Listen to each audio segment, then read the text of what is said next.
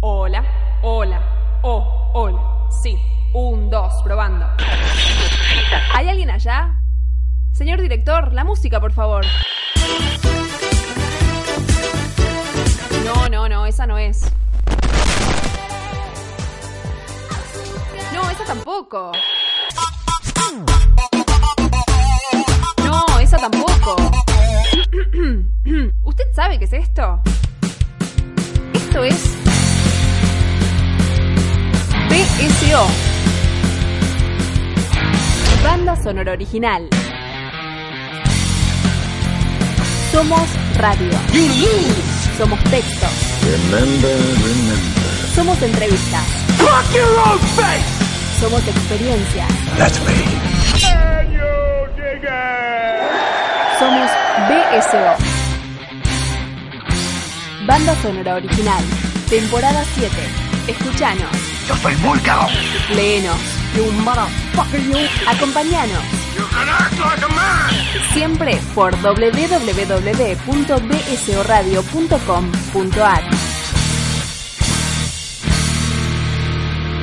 BSO.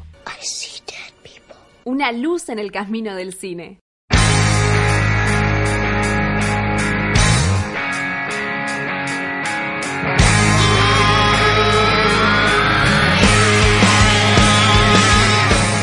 Bienvenidos a una nueva entrega de banda sonora original. Mi nombre es Diego Cirulo, como siempre estamos los jueves haciendo esta nueva forma de transmitir de formato podcast aquí en www.bcoradio.com.ar. Banda sonora original, nuestro programa tan querido en su séptima temporada. Bueno, hoy estoy solo, ¿sí? Solo, solo, solo. Tal vez porque mis compañeros, particularmente mi compañero Fabio Villalba, dijo, hace vos el podcast, hace vos el programa, yo me voy a ver a los Avengers, que hoy se estrena Infinity War. Bueno, yo iré en estos días y tendremos alguna discusión al respecto con el compañero Villalba, tal vez alguna misiva informal como las que tenemos en nuestra sección BSO Escribe. Por lo pronto, lo que sabemos es que tenemos que hacer el programa de hoy eh, y bueno, a algo hay que dedicarle toda esta hora y pico de contenido. Dentro de unos días, de hecho hoy es eh, jueves 26, el primero de mayo, dentro de unos días nomás, se vuelve a celebrar, podríamos decir, el Día del Trabajador. Hemos ya en algunas otras ocasiones eh, dedicado eh, parte de nuestro tiempo a películas relacionadas con el mundo del trabajo, con el mundo de eh, el capitalismo, ¿sí? y todo lo que aquello y todo aquello que se conecta directamente con el, el mundo del cine, digamos, ¿no? Como las películas intentaron reflejar qué es trabajar, qué sucede con ello, el gran mal del siglo XX, digamos, con eh, la, potenciación del liberalismo, etcétera, etcétera, etcétera. ¿Qué vamos a hacer hoy? Vamos a elegir tres películas, ya las elegimos, sino que vamos a hablar de ellas, y a partir de, de la descripción de cada una de ellas, tomaremos y pensaremos ciertas cuestiones. El título del programa, capítulo, podcast de hoy es El trabajo dignifica. Y le ponemos un signo de interrogación detrás. O sea, ¿el trabajo dignifica? Y para tener como sustento de esa primera pregunta, podemos empezar a buscar de dónde sale ¿sí? Eh, esta idea y hasta nos podemos remontar a la mismísima Biblia con la idea del trabajo, nos podemos remontar a Karl Marx con esta idea del hombre y su naturaleza de trabajo, y podemos también hablar del mismísimo Juan Domingo Perón y la idea de el trabajador, ¿sí? Eh, va a ser nombrado durante este capítulo Juan Domingo Perón por una cuestión histórica, pero eh, esta idea de el trabajo que dignifica al hombre, que le da sustento a su vida, o sea, trabajar implica o tiene un igual a honradez. Habría que ver y habría que pensar si en realidad ese discurso o esa idea en algún punto mm, no tiene cierto grado de falacia para que el recorrido del ser humano durante su vida sea un poco más ameno. Van a ver en las tres películas que vamos a, a estar comentando que la verdad es que el laburante es un sufriente en algún punto, o por lo menos la mayoría de los laburantes. Por ejemplo, el que está de este lado, Diego Cirulo, no sé si es un sufriente cuando trabaja, hay momentos que sí, hay momentos que no, pero hay mucha gente que labura de lo que puede, como puede, y en las condiciones que puede, eh, y entendiendo qué es lo que les da de comer y lo que les da la subsistencia. Entonces, en tal caso, tenemos que empezar a hablar de cómo son los roles dentro de una sociedad, cómo es que en realidad nosotros tenemos que reventarnos para poder subsistir, ¿sí?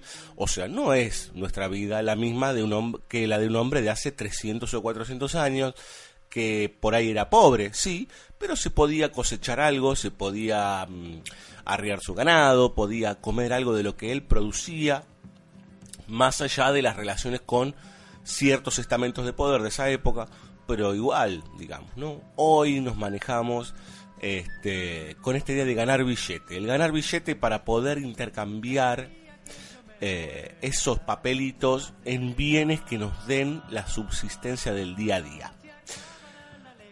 La primera película del eh, día de hoy, valga la redundancia, es justamente Prisioneros de la Tierra. Hablábamos de prisioneros, de prisión, ¿sí? de el hombre atrapado por cierta estructura laboral que lo tiene hasta el día de su jubilación, que hoy se ha extendido, digamos, ¿no? Eh, gracias a eh, los señores que están en el, en el supuesto poder real, digamos, allí arriba, diciendo que hay que trabajar más, porque hay que producir más, para poder sostener algo que ni siquiera comprendemos, digamos, ¿no? El déficit fiscal. Usted del otro lado, señor, ¿sabe lo que es el déficit fiscal? Eh, ¿Sabe lo que es la balanza comercial? ¿Sabe lo que es la bolsa de valores? No tiene ni la más pálida idea y yo tampoco. Por más que a veces vociferemos algunas cosas en relación a lo que uno lee o ve en los medios. Bueno, la cuestión es que nosotros vivimos para pagarle las cuentas a otros que no sabemos quiénes son. ¿Eh? Es interesante eso, porque ni siquiera es eh, este razonamiento horrible, horrible del argentino promedio de yo pago mis impuestos y con esto le estoy dando de comer a estos negros de mierda. Eso es una falacia porque también hay mucha gente que morocha que paga impuestos para que esa persona que dice que paga los impuestos tal vez este, le sostenga el precio de la leche, digamos, ¿no? Eh, o la nafta no se le vaya al carajo. Entonces, bueno, no más allá de ese pensamiento, en realidad la idea y la cuestión tiene que ver eh, con esto de, bueno, eh, eh, ¿hacia dónde vamos? derivamos nuestro trabajo tan digno, digamos, si no es en realidad al pago de cosas, ¿no? Ni hablemos de la adquisición de bienes, no, no vamos a poner en esa, porque ya vamos a entrar en la idea de lo material, etcétera, etcétera. Todos tenemos derecho a tener nuestras cosas, pero mucho de lo que nosotros ganamos, y ahí está la palabra ganancia, hay que tener ganancia todo el tiempo, va a parar a lugares inhóspitos que nosotros no tenemos ni idea. Y cuando digo lugares inhóspitos son los que les mencionaba. ¿Sí? Supuestos obras públicas que no sabemos qué son, pero más que nada los tecnicismos, estos tecnicismos, esta tecnocracia, ¿sí? Eh, nosotros hoy vivimos en una seocracia en Argentina. Bueno, los gerentes, los que mandan, los que dicen las cosas como tienen que ser en las empresas, hoy son parte de la supuesta política. Y el laburante sigue laburando. ¿Y a dónde va la plata del laburante en el momento en que, por ejemplo, eh, le aumentan la luz, le aumentan el gas, le pasa esto, le pasa lo otro, tiene que pagar el famoso ABL de alumbrado barrio de limpieza, ¿no? Eh, y la gran pregunta en relación a, lo digno del trabajo es que uno puede ser feliz o infeliz trabajando, que esa es otra cuestión, pero, pero, pero, en el fondo, lo que gana con eso, ¿a dónde va? ¿A dónde va? Entonces, eh, les decía antes que íbamos a hablar de Prisioneros de la Tierra, película de Mario Sofici, de 1939. Van a ver que esta película y la última película de la noche, o de este podcast, cuando lo estén escuchando, tiene que ver con justamente los mensú. ¿Quiénes eran los mensú? Los laburantes de la tierra, los laburantes particularmente de la zona del Alto Paraná, que trabajaban en la industria, entre comillas, en la industria yerbatera. Estos mensú, estos pobres hombres que vivían vagando casi sin hogar, casi sin residencia, casi les diría que ni siquiera son trabajadores con derechos, en realidad son más bien esclavos, ¿sí? Mm, hasta peor que por ahí un esclavo de la época de los eh, egipcios, por ejemplo, o, los esclavos aquí mismo en la colonia. ¿De qué va esta historia de Mario Sofici, un director o casualidad? Sofici era italiano, nació en Italia y se crió aquí en la Argentina, fue muy conocido por ser actor y director. Una de sus películas más conocidas es esta, Prisioneros de la Tierra, y la otra es Kilómetro 111. Em, ¿De qué va esto? Bueno, básicamente de un... A ver, podríamos traducir esta película como un infierno, como un verdadero infierno en donde el abanico de personajes que se van eh, que se van que se van dibujando, ¿sí? Todos ellos son padecientes. Les decía antes, hay una conexión directa con la última película de la que vamos a hablar al final, en el último bloque, porque hablan prácticamente de lo mismo desde dos ópticas relativamente distintas. ¿sí? Esta película de Sofici apunta directamente al infierno. ¿Sí? Aunque la otra tenga un título que esté más cercano, podremos decir en lo nominal, en este caso, en este caso, hay todo una, un juego desde la puesta en escena y desde la idea de cada uno de los personajes y su rol, de sentirlos dentro de una, sí, sí, sí, de una atmósfera infernal. Ninguno de los que están allí, ni el patrón, que se llama Corner, ni el protagonista, ¿sí? Ni la jovencita hija de un médico borracho porque el Paraguay se lo ha comido crudo, encima es un médico borracho eh, extranjero, y ese extranjero se ha perdido entre la selva ¿sí? misionera, entre la selva paraguaya, ninguno de ellos, ninguno, nunca puede escapar. Entonces ahí la estructura de trabajo, en ese, en ese infierno tan brutal, está ligada básicamente a la subsistencia, ¿no? El hombre que no tiene acceso a eh, los mensú, particularmente, no tienen acceso a la educación, no tienen acceso a poder eh, alimentarse bien, no tienen acceso a tener una casa, no tienen acceso a nada más que convertirse en máquinas de trabajar. Y esas máquinas de trabajar saben que van a morir eh, probablemente con un machete en la mano o van a ser tirados al río. Sofichi plantea muy bien, eh, a ver, también tengamos en cuenta algo. las versiones que han quedado de esta película se ven de mal a pobre, digamos, eh, y de hecho ha sido como reensamblada como se pudo, ¿no? Eh, la verdad que la, el, trabajo de, de, conservación y archivado de nuestra cinematografía es mínimo y por momentos yo les diría ausente. Hay algunos que están haciendo cosas, es verdad, entre ellos Fernando Martín Peña, que siempre lo nombramos, pero, pero, pero, la verdad es que eh, hay muchas películas que están en condiciones pobres, críticas, y en muchos casos los negativos se han perdido. ¿no? Este es uno de los casos. Entonces, por momentos hay algunas escenas, hay algunos desarrollos que no parecieran estar completos, que no terminan de estar bien montados, y uno se lo adjudica a que nadie guardó una copia de manera decente. Y en ese sentido podemos volver otra vez a lo mismo, ¿no? Otra vez a por qué no apostar ese tipo de cuestiones, por qué no apostar a la cultura para la gente, ¿no? Pensando que es una boludez y que es el, cine popular de otras épocas, una estupidez. Bien, les decía esta idea de el, infierno ¿sí? plantado allí en esa zona del litoral.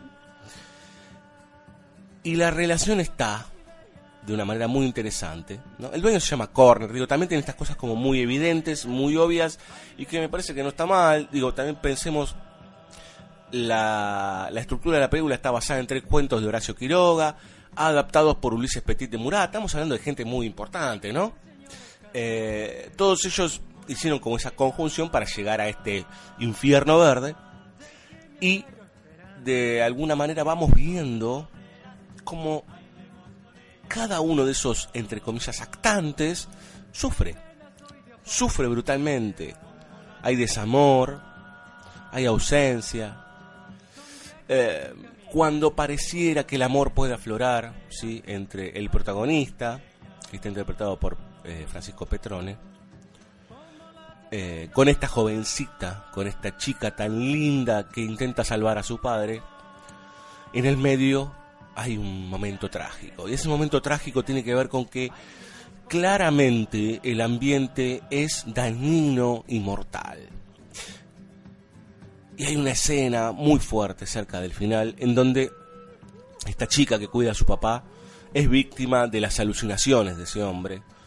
Un hombre que originalmente era noble y ahora se ha convertido en una suerte de, de monstruo incontenible. Y a partir de allí la desgracia se profundiza. Entonces, de alguna manera, eh, esta idea de individualizar un conflicto tan chiquito como, como entre tres o cuatro personajes, con un patrón bastante hijo de puta, pero a la vez, pero a la vez muy sufriente, porque no puede levantarse a la chica y a la vez no aguanta más estar ahí. ¿Sí? Hay un personaje de un manco dando vueltas que también es muy interesante, un tipo que piensa en el progreso, ¿no? Eh, en su propio emprendimiento. Y siempre pasa, siempre pasa que hay algo que lo aborta. Hay algo que en el intento de cambio, en el intento de pase, que eso no es solo con este personaje, sino con varios de ellos, inclusive está el médico que ya ha sido derrotado, ¿no? La idea de establecerse y vivir medianamente bien, de subsistir normalmente, es imposible. Es imposible. Han descendido a un lugar y yo creo que de aquí se puede abrir un, un, abanico tan grande y desplegarlo hacia otra tanta cantidad de trabajos esclavos y brutales que hoy mismo existen, eh, que no hay forma de llegar a ningún lado. Por más que es interesante esto, ¿no? Son personajes que se mueven todo el tiempo pero no llegan a ningún lado. Y tal vez, y tal vez, en realidad, sucede muchas veces que nuestros trabajos son trabajos y nada más. Y esos trabajos y nada más tienen un trajín, un recorrido constante e incesante, pero no van a ningún lado. Y un día nos sentamos y miramos por la ventana, y un día vamos en el colectivo y no sabemos ni a dónde estamos yendo. Y ahí es cuando uno intenta que los afectos o que lo más cercano a uno lo acobije y también quiere ser acobijado por uno. Lo poco que le queda en, este, en esta monstruosidad, ¿sí? en este infierno ya expandido, digamos, ese infierno de los mensú, encontró otras estrategias que no es la de la fusta, digamos, no es la del látigo encontró estrategias con eufemismos, encontró estrategias que apaciguan y que al esclavo le dicen que es un laburante. Entonces muchas veces nosotros creemos que estamos trabajando dignamente y en realidad, como dirían en la esquina acá del barrio, nos están empomando. Entonces esa pregunta del trabajo dignifica, bueno, ¿dignifica a quién? ¿No? O sea, el trabajo no debería ser un sufrimiento. Para finalizar y para ya ir a escuchar un poco de música, hoy vamos a tener leyendas, ¿sí? Leyendas eh, que, que han pasado por la pantalla grande en relación a las películas que vamos a mencionar. Bueno, justamente Mario Sofici es uno de los más grandes exponentes del cine clásico argentino que después implotó, fue implotado en los años, fines de los años 50 y 60, para luego transformarse en otra cosa e intentar sobrevivir en las últimas décadas del siglo pasado. Veremos cómo sigue la mano, sobrevivió a duras penas.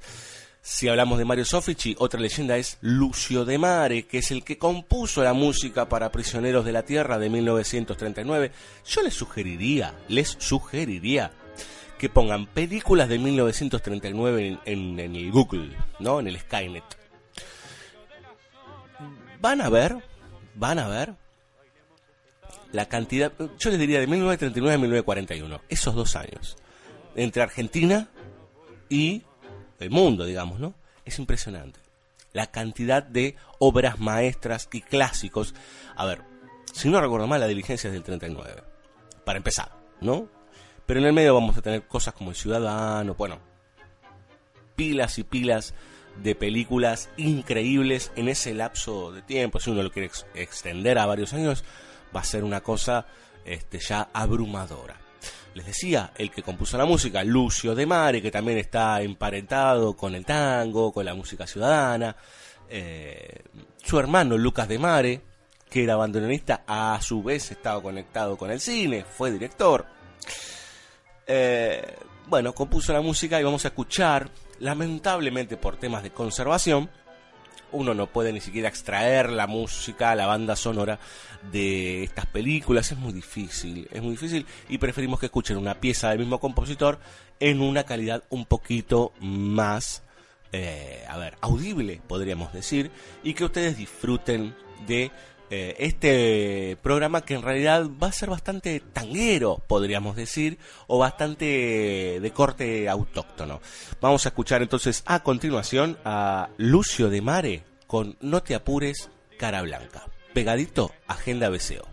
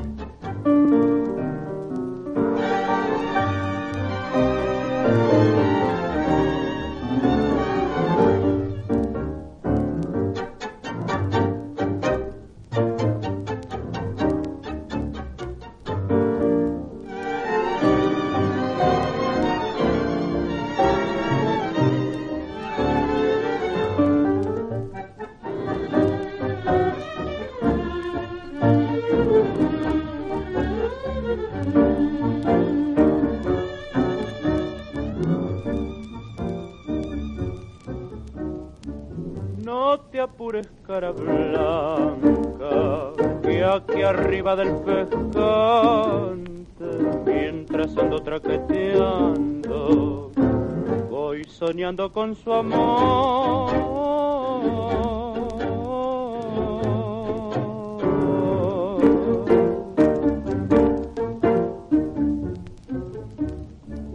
no te apures cara blanca que no tengo quien me espere.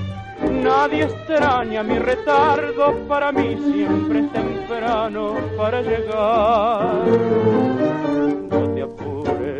Cara blanca, que al llegar me quedo solo y la noche va cayendo y en su sombra los recuerdos lastiman más me achica el corazón salir del corralón porque me he perdido.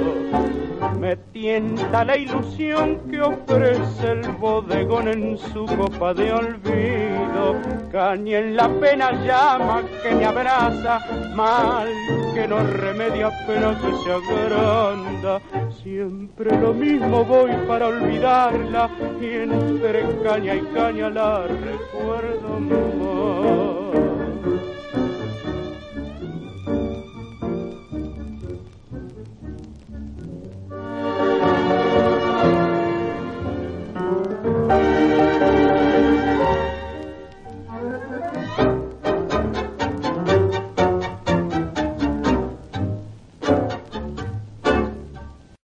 Agenda BSO.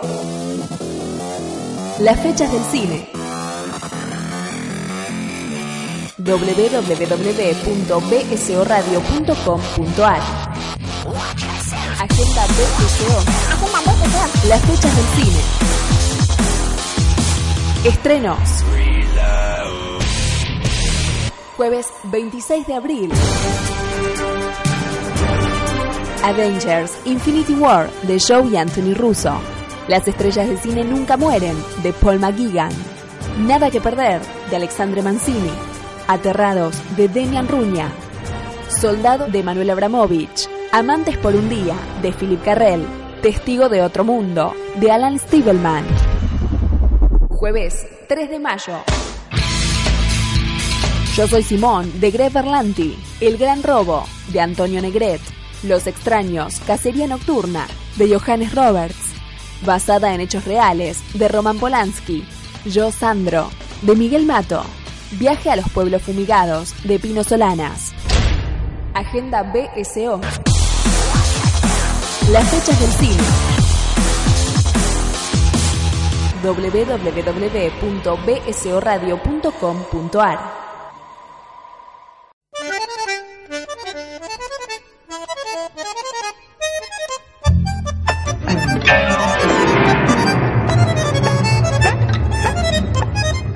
Segundo bloque de banda sonora original.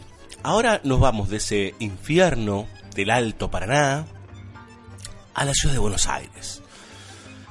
Hablábamos antes de para qué laburamos, de qué, qué hacemos durante nuestra vida, con respecto justamente a eh, muchas veces a este laburo alienado que sucede en las ciudades y que a veces es el laburo también precarizado de los eh, cordones conurbanos o bien de las provincias, digamos, ¿no? De los pueblos o de las ciudades pequeñas.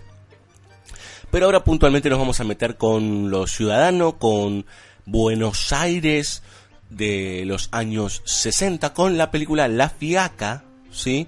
Película dirigida por Fernando Ayala, que tenía esa famosa dupla de Aries cinematográfica con Héctor Olivera.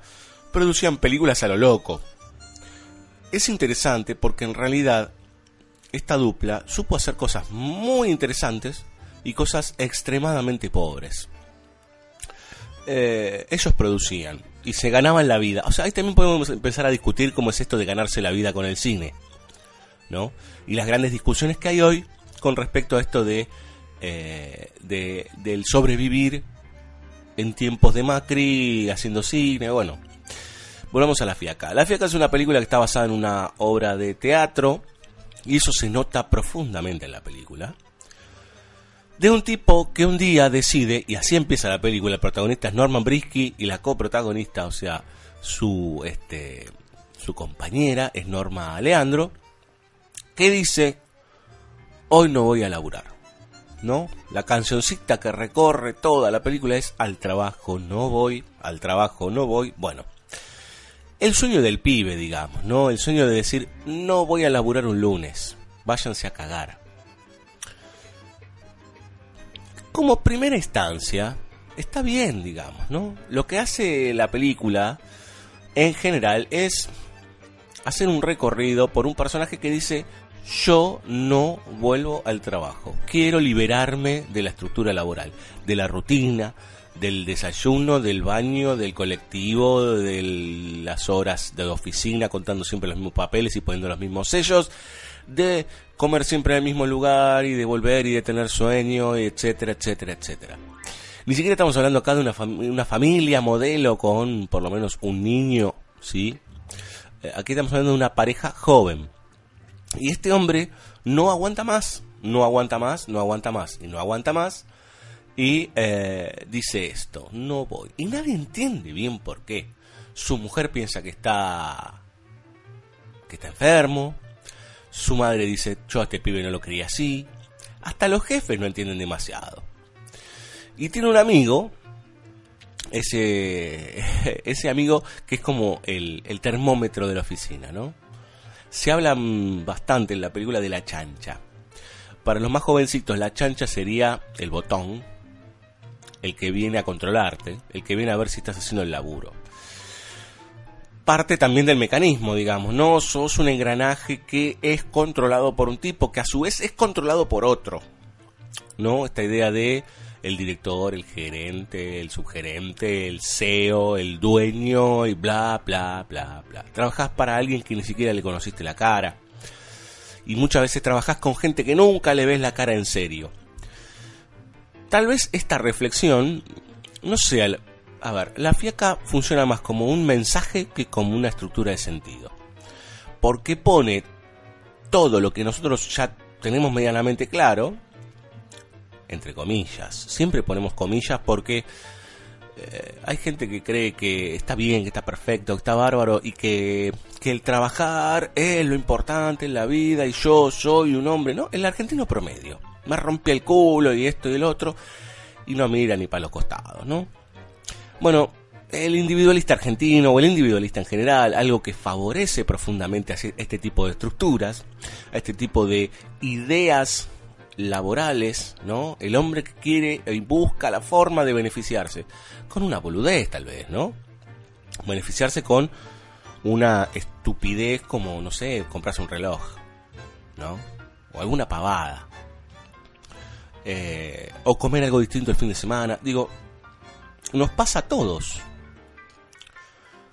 Que nos han rebajado a tal nivel que la vara se ha puesto tan baja mientras nos dicen que lo que hay que hacer es triunfar, esforzarse, ¿no? La idea del esfuerzo, ¿no? La palabra es esfuerzo.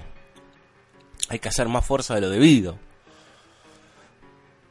Ese mecanismo perverso y monstruoso está puesto como mensaje en la fiaca, no como, como estructura de sentido. O sea, está dicho, está puesto, está evidenciado. Es el hombre promedio que le pasa pa, pa, pa, pa, pa y que no quiere ir a trabajar. Tal vez lo más valorable es que quiera decir eso, ¿no? La película. Y que quiera o intente llevarle eso al espectador. Un poco masticado, un poco obvio, un poco evidente, pero bueno, tal vez hay muchas personas que que necesiten eso. Yo soy más partícipe de lo otro, de que detrás de algo que no es tan obvio, tan evidente, detrás de un símbolo abierto, pueden empezar a haber interpretaciones que a uno lo eleven, ¿no? Y en ese elevarse uno tiene la oportunidad de emanciparse. Esa emancipación que cada vez nos cuesta más. ¿Sí? Cada vez nos cuesta más. Más allá de la cantidad de derechos adquiridos y más allá de que si nosotros ejercésemos los verdaderos derechos, no vamos a discutir el Estado de Derecho porque ya es otra cuestión, que es muy discutible también, lo hablábamos con Fabio Villalba hace dos capítulos atrás. Pero si nos ejerciésemos en serio y no mandasen los dueños, la cosa sería bastante distinta.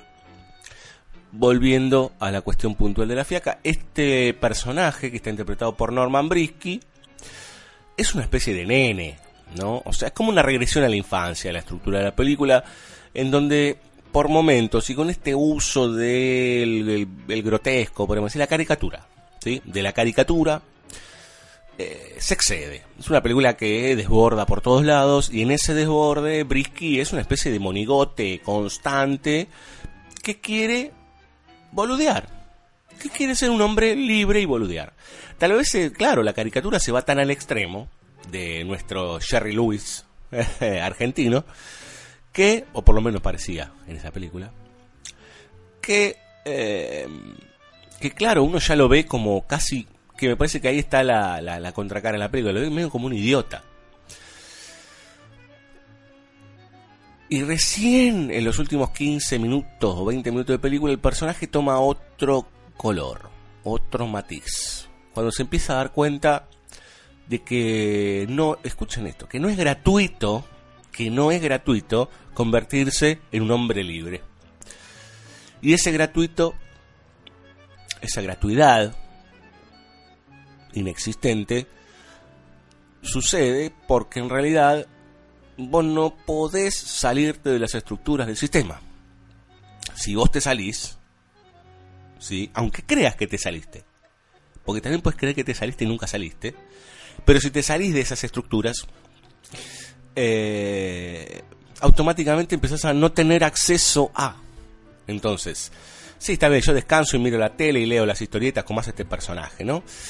Y bueno, macho, pero va a haber un momento que vas a tener que pagar la luz, hay un momento que vas a tener que pagar la cuota del televisor, hay un momento que vas a tener que comer.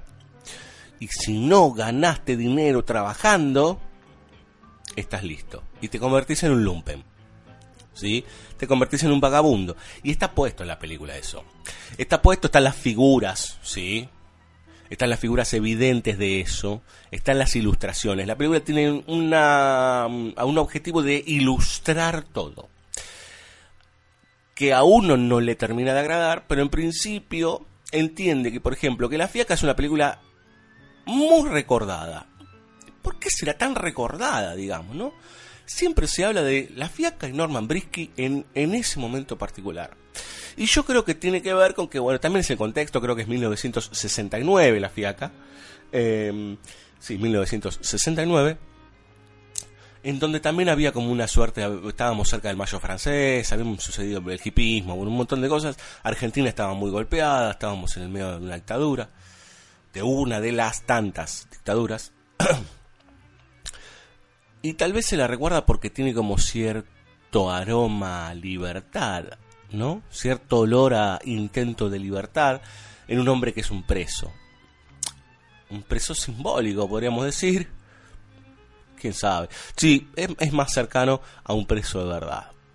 De hecho, hay un plano en donde Brisky está detrás de, unas, de unos barrotes de un mueble y está preso, sí, está preso. Pero les decía,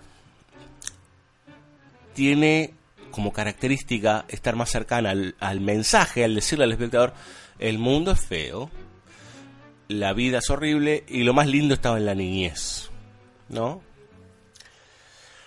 Que esa podría ser la otra crítica. Si vos te querés liberar del sistema, no te puedes liberar del sistema haciéndote el boludo. Te tenés que liberar de las cadenas laborales, en tal caso, tomando decisiones y bancándotelas. Como hace, por ejemplo, el protagonista, sí, de Prisioneros de la Tierra, que muere trágicamente por tomar decisiones. Ese mensú decide tomar decisiones que lo van a llevar al final trágico. Por eso repito que Mario Soffici es uno de los grandes directores que hemos tenido en este país. Ni les cuento el que viene en el próximo bloque. Aquí parece que el personaje de Brisky es más de, bueno, me hago el boludo y me corro y me vuelvo a una etapa eh, más bien infantil, sin responsabilidad. Eh, de puro goce. Ojalá pudiésemos gozar todos, ¿no? Está muy cercano al hedonismo eso. Ojalá todos pudiésemos gozar de tal, de tal manera todo el tiempo, pero lamentablemente eso no sucede. La vida puntualmente es trágica per se. Entonces, todo cambio, todo recorrido implica ciertos sacrificios, cambios y reconstrucciones y reconfiguraciones, inclusive de elementos que están muy perdidos en la cultura actual. Si hay algo que tiene destacado la fiaca, que uno no entiende mucho por qué, qué hace ahí, pero eh, si algo que tiene destacado es que la música es de Astor Piazzolla. Oh, Piazzolla. Bueno, Astor Piazzolla, uno de los grandes compositores de la segunda mitad del siglo XX en Argentina, para el tanguero más, más tanguero, eh, va a decir, no, Piazzolla no es tango. Bueno, es música de Buenos Aires, música ciudadana, eh, música orquestal. Piazzolla trabajó en varias películas, así como Lucio de Mare también. Compuso la banda sonora original.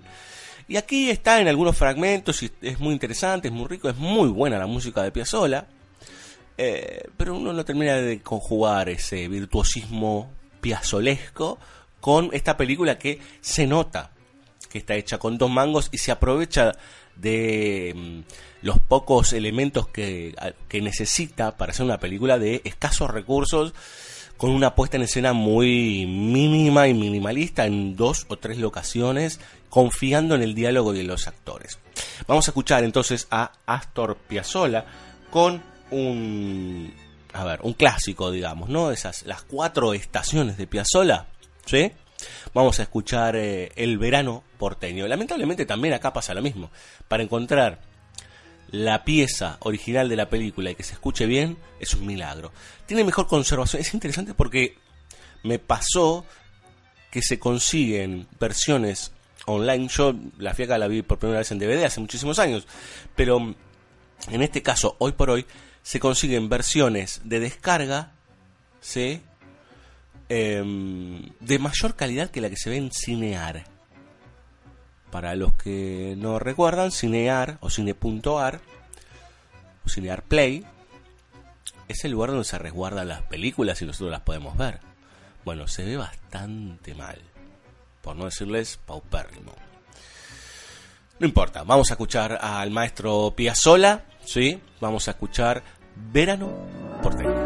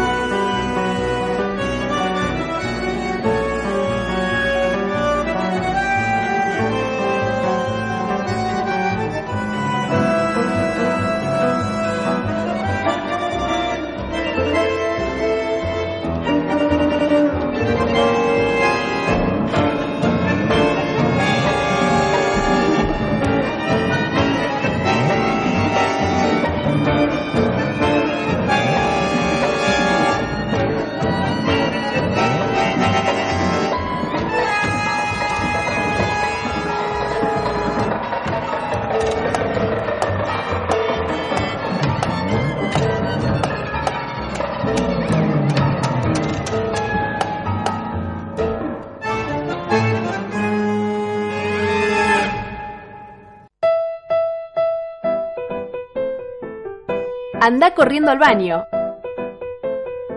Ya regresa BSO. Banda sonora original.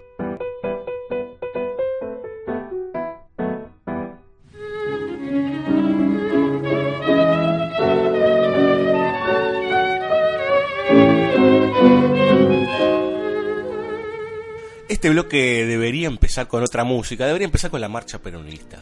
Pero no porque los que hagamos deseos seamos peronistas, porque no estamos afiliados a ningún partido, aunque algunas cosas del peronismo puedan ser interesantes, sino porque en realidad vamos a hablar de Don Hugo del Carril. ¿sí?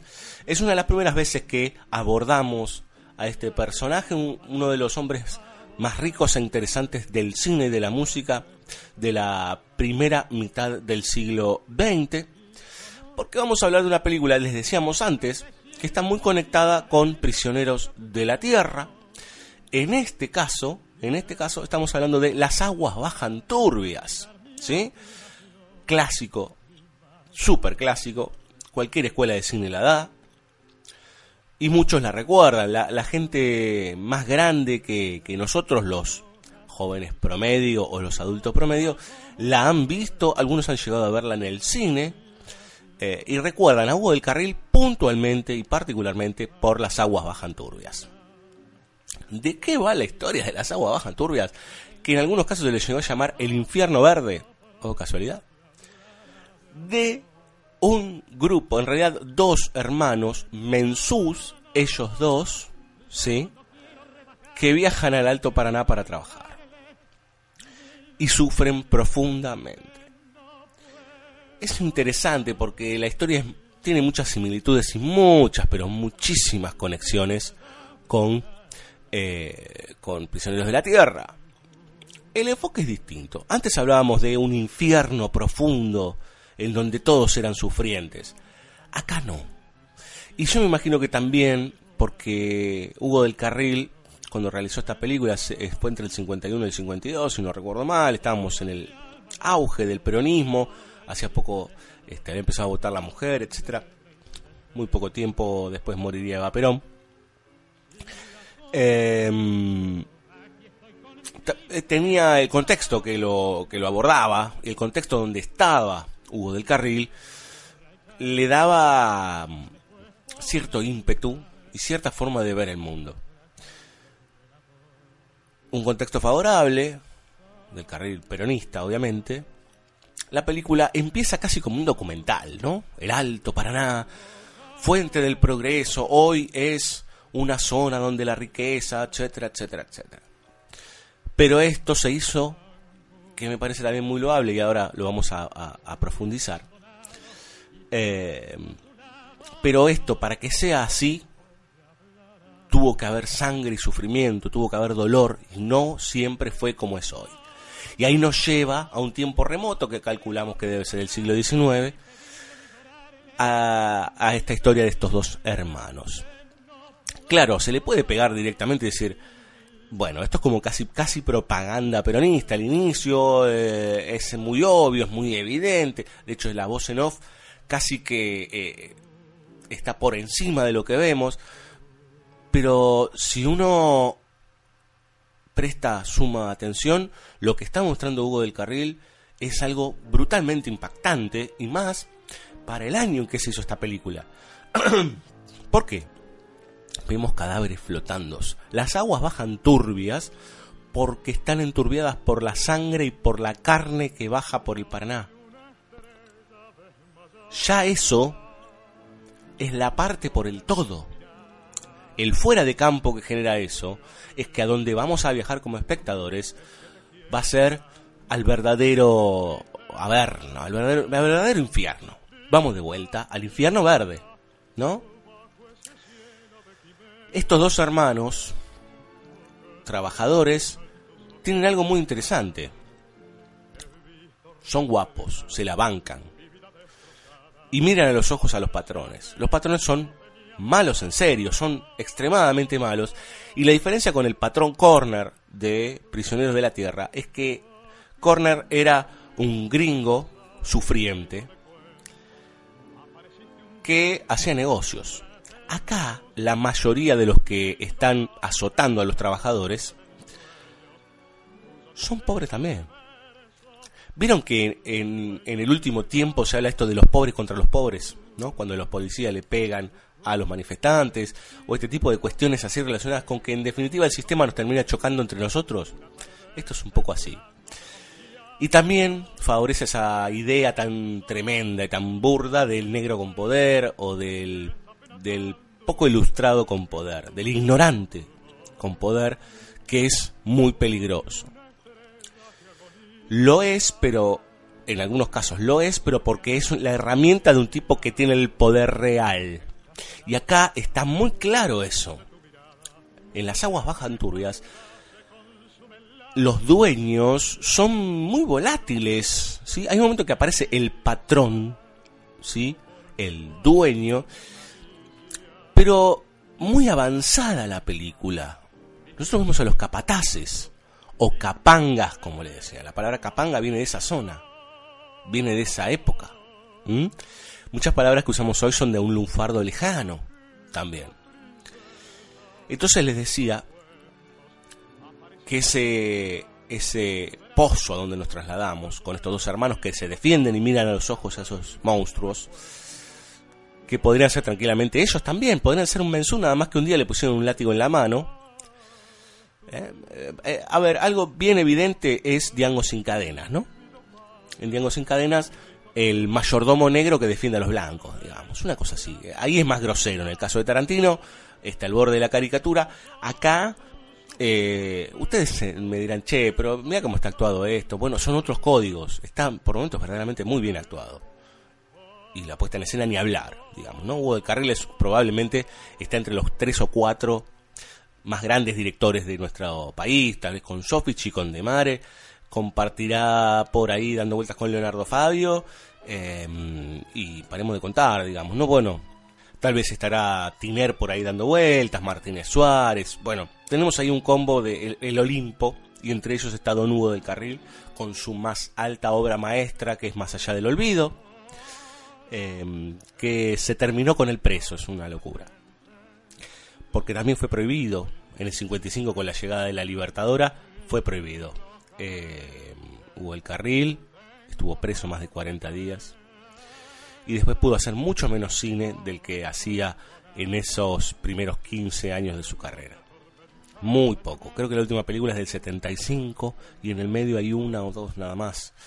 Eh, va y fue haciendo cada vez menos. Bueno, retornando a lo que es este universo, este mundo particular de las aguas bajanturbias, hay algo de esto que decíamos antes de él moverse constantemente por no tener lugar, que aquí está un poco más, ah, pareciera haber un cierto hábitat dentro de la configuración que hace del carril.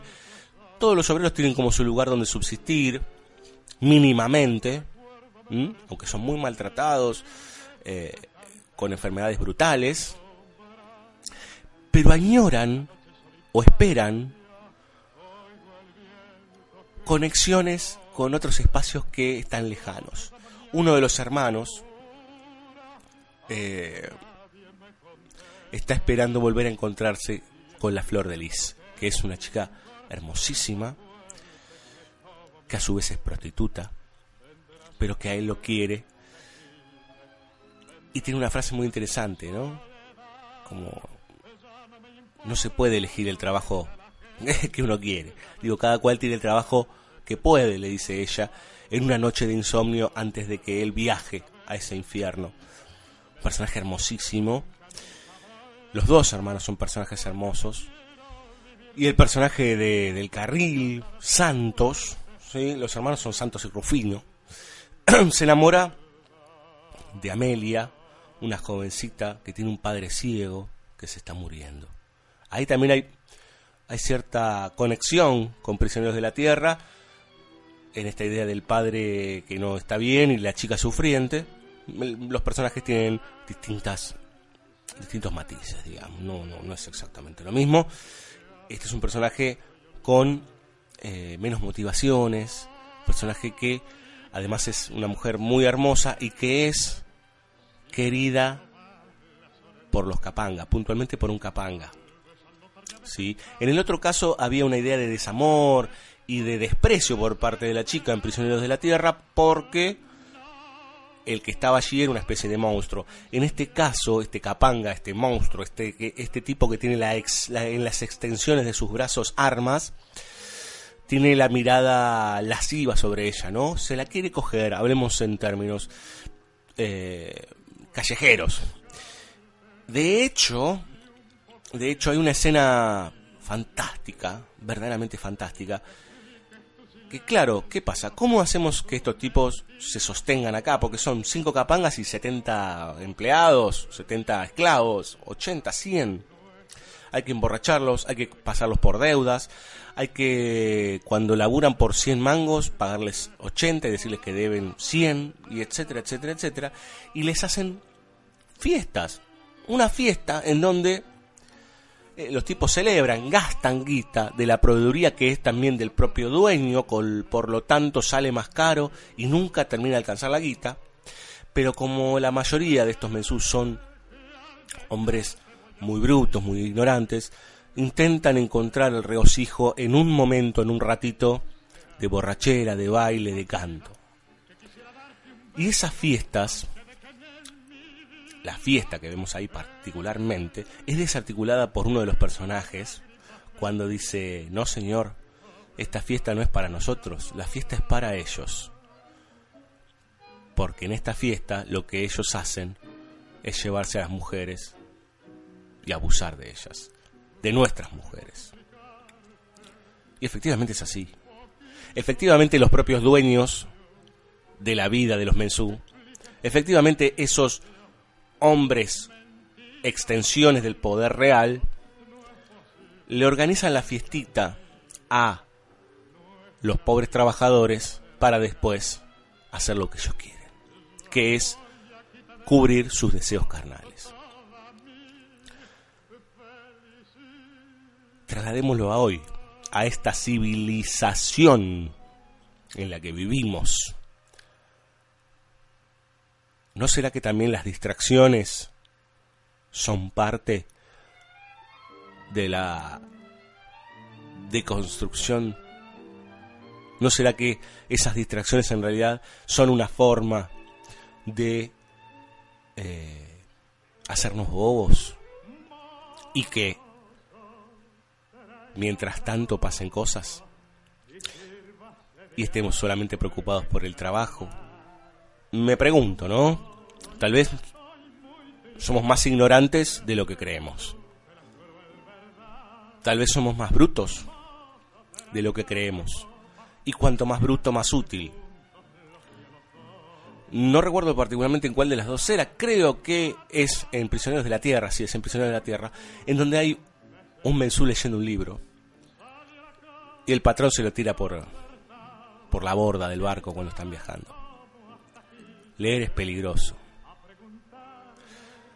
Instruirse es peligroso. Pensar es peligroso para este tipo de estructuras. Aún no hoy, cuando nosotros con estudios universitarios, con estudios secundarios, con altos posgrados, creemos que somos importantes. Los importantes están en otro lado y esos importantes nunca les vemos demasiado las caras. Y yo creo que un poco y también con cierta inocencia de un movimiento floreciente como era el peronismo en ese momento, es lo que plantea Hugo del Carril, con las aguas bajan turbias,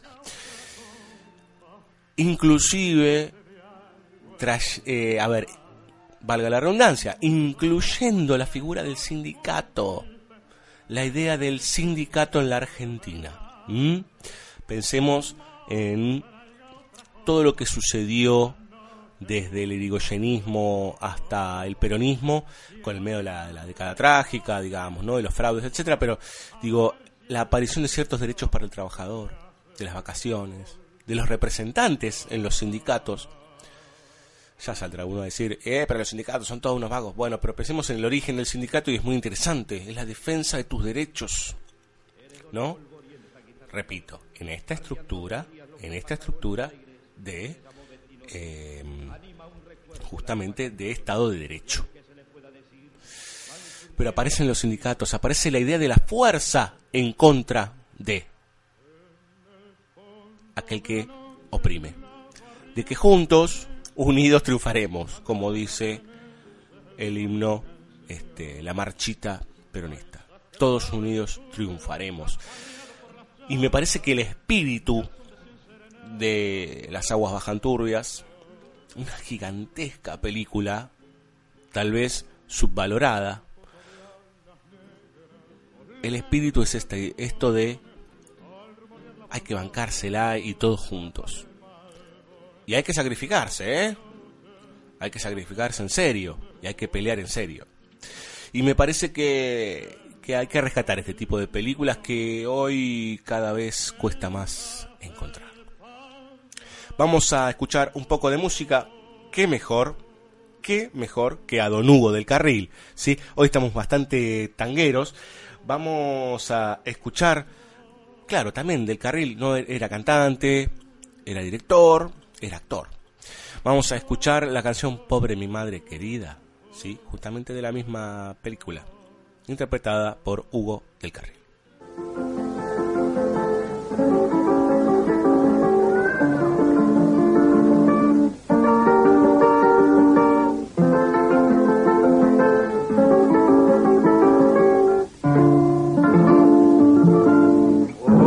mi madre querida, cuántos disgustos le daba. Pobre mi madre querida, cuántos disgustos le daba. Cuántas veces escondida, llorando triste y sentida, en un rincón la encontraba Cuántas veces escondida, llorando, triste y sentida, en un rincón la encontraba. Ella mismo al contemplarla, el llanto no reprimía. Luego venía a conformarla, en un beso al abrazarla.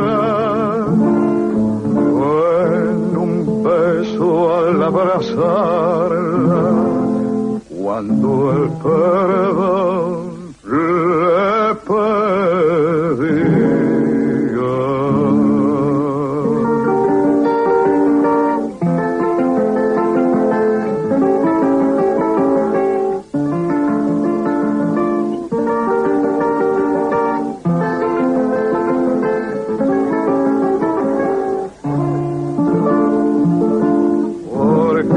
Tenemos un corazón tan ingrato, porque con ella tenemos un corazón tan ingrato, poco caso le hacemos, siendo que el ser le debemos para que darle un mal rato.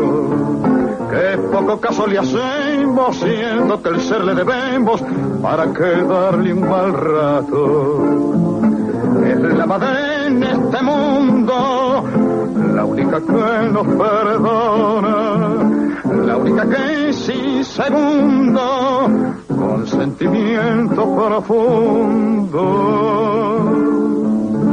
con sentimiento profundo, sabe amar y no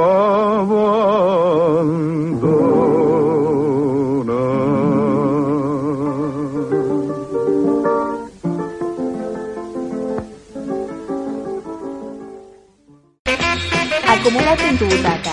Aún hay más deseo. Banda sonora original.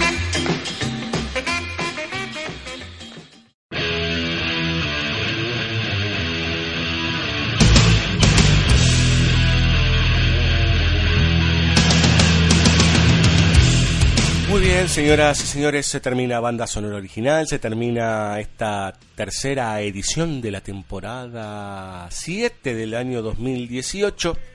Esperamos que la hayan pasado relativamente bien, podremos decir, que la se hayan entretenido con este programa relacionado con el trabajo dignifica y la preguntita, ¿no? El signo de interrogación. ¿Dignifica el trabajo? ¿En serio? Tal vez estas películas, sobre todo la primera y la última, nos invitan a reflexionar. Mírenlas, ¿sí? Siéntense, duran, son cortas, una hora y veinte, una hora y media. Eh, están en, las redes sociales, están.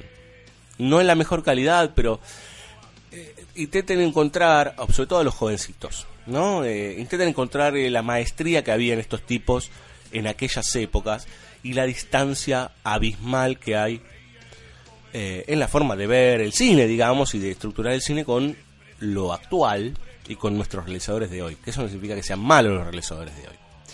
Para cerrar un par de comentarios, primero mmm, decirles que bueno, que estuvimos recorriendo Bafis, hemos estado mmm, haciendo algunos textos, este, esgrimiendo algunas palabras, no solo desde mi parte, sino también desde eh, Andrés Brandaris, desde Luciana Eiras.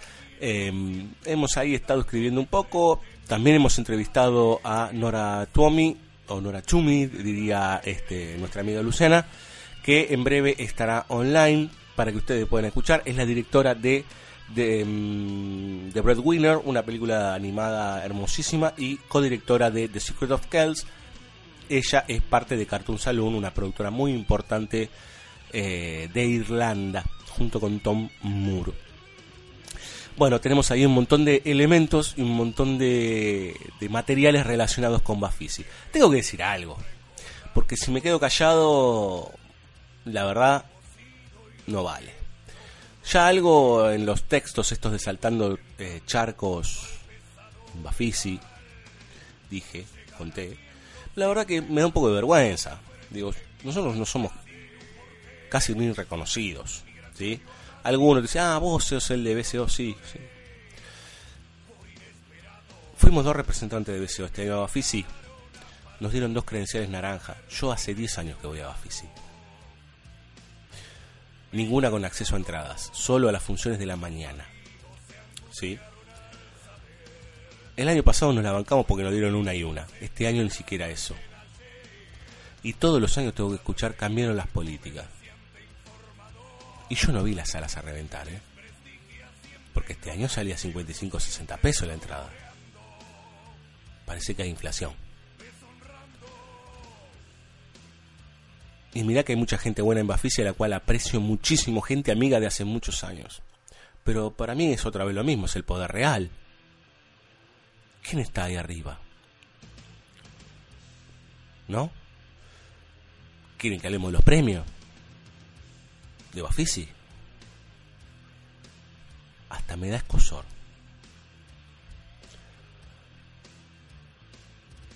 hablaba con un compañero, un amigo en realidad que me encontré en la puerta del village, de que parecía que se abría cierta puerta para otras producciones que no fuesen de cierta universidad.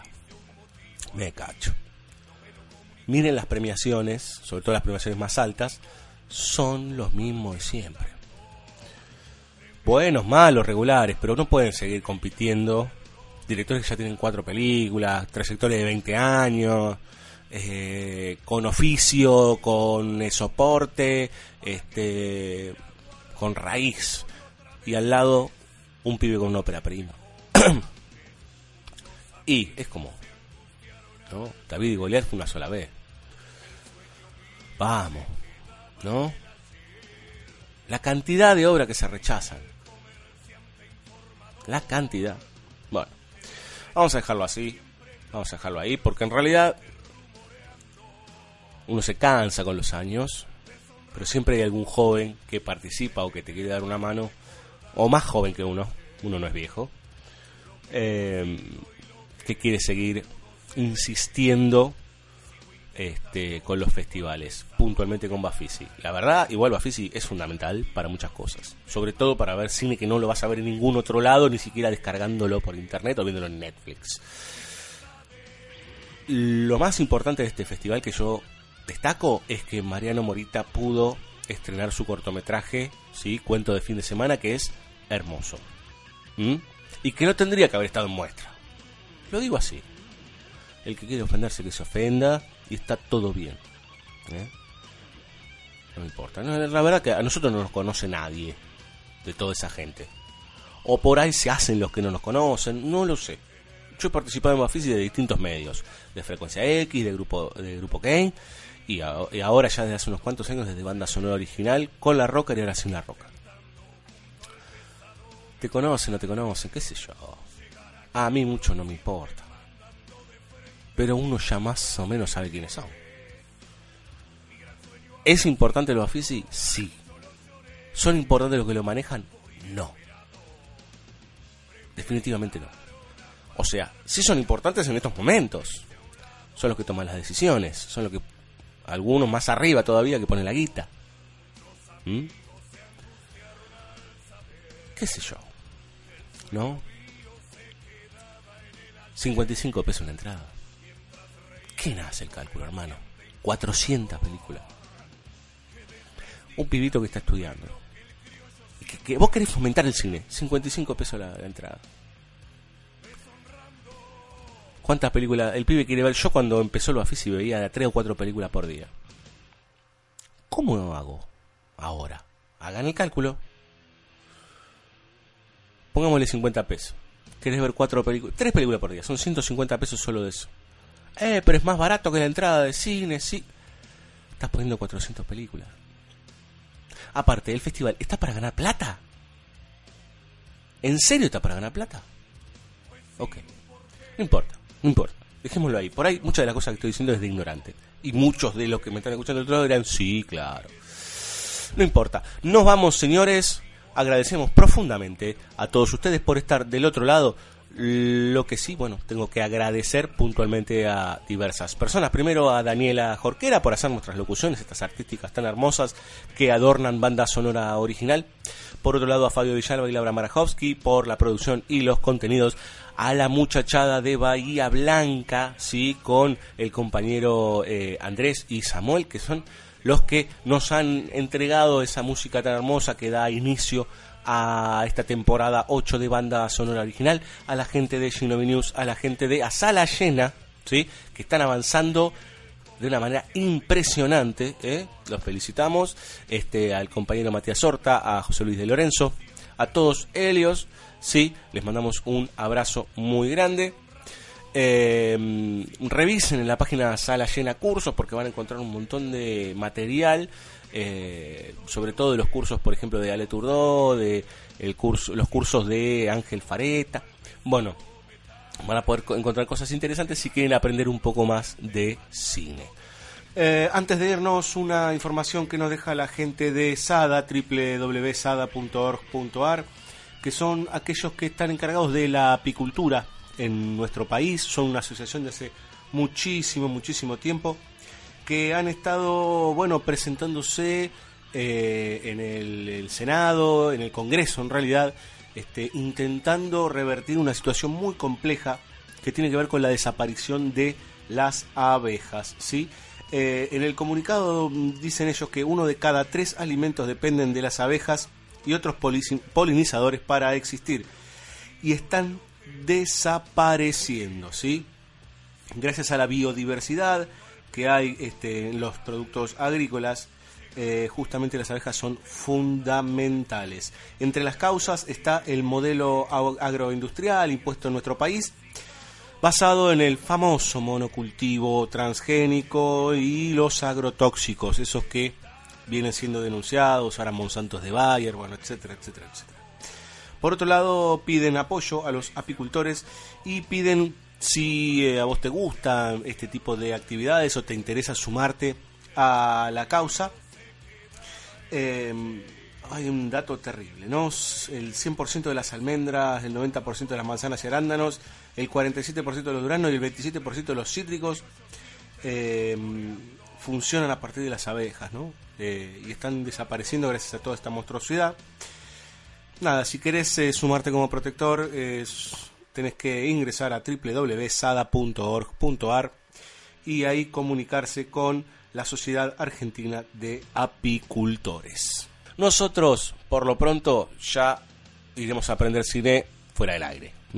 Seguiremos viendo películas, pensando y tratando de entender un poco de qué va la mano. Nos retiramos con un poco más de tango, le diría yo. ¿Sí? Eh, con una milonguita. Nos vamos con el amigo Edmundo Rivero, el hombre de las manos grandes, el gigante Edmundo Rivero, con el tema Tirate un lance, que es tipo, dale amargado, córrete del mundo laboral y disfruta un poco. tú andas jugando por cuatro cobres, cinchando como un burro de sol a sol. Si todos los domingos salís del sobre y yo ya tengo el dato del marcador, Palermo, San Isidro, no sé, Eucalipto. Vení que está la papa, vas a saber lo que es un vilomista y un arbolito, lo que es prenderse a un pingo con cien y cien. Tírate un lance que haces en casa, mirando fútbol, televisión. Leguis, auritos, echar y chiafa te fortifica el corazón.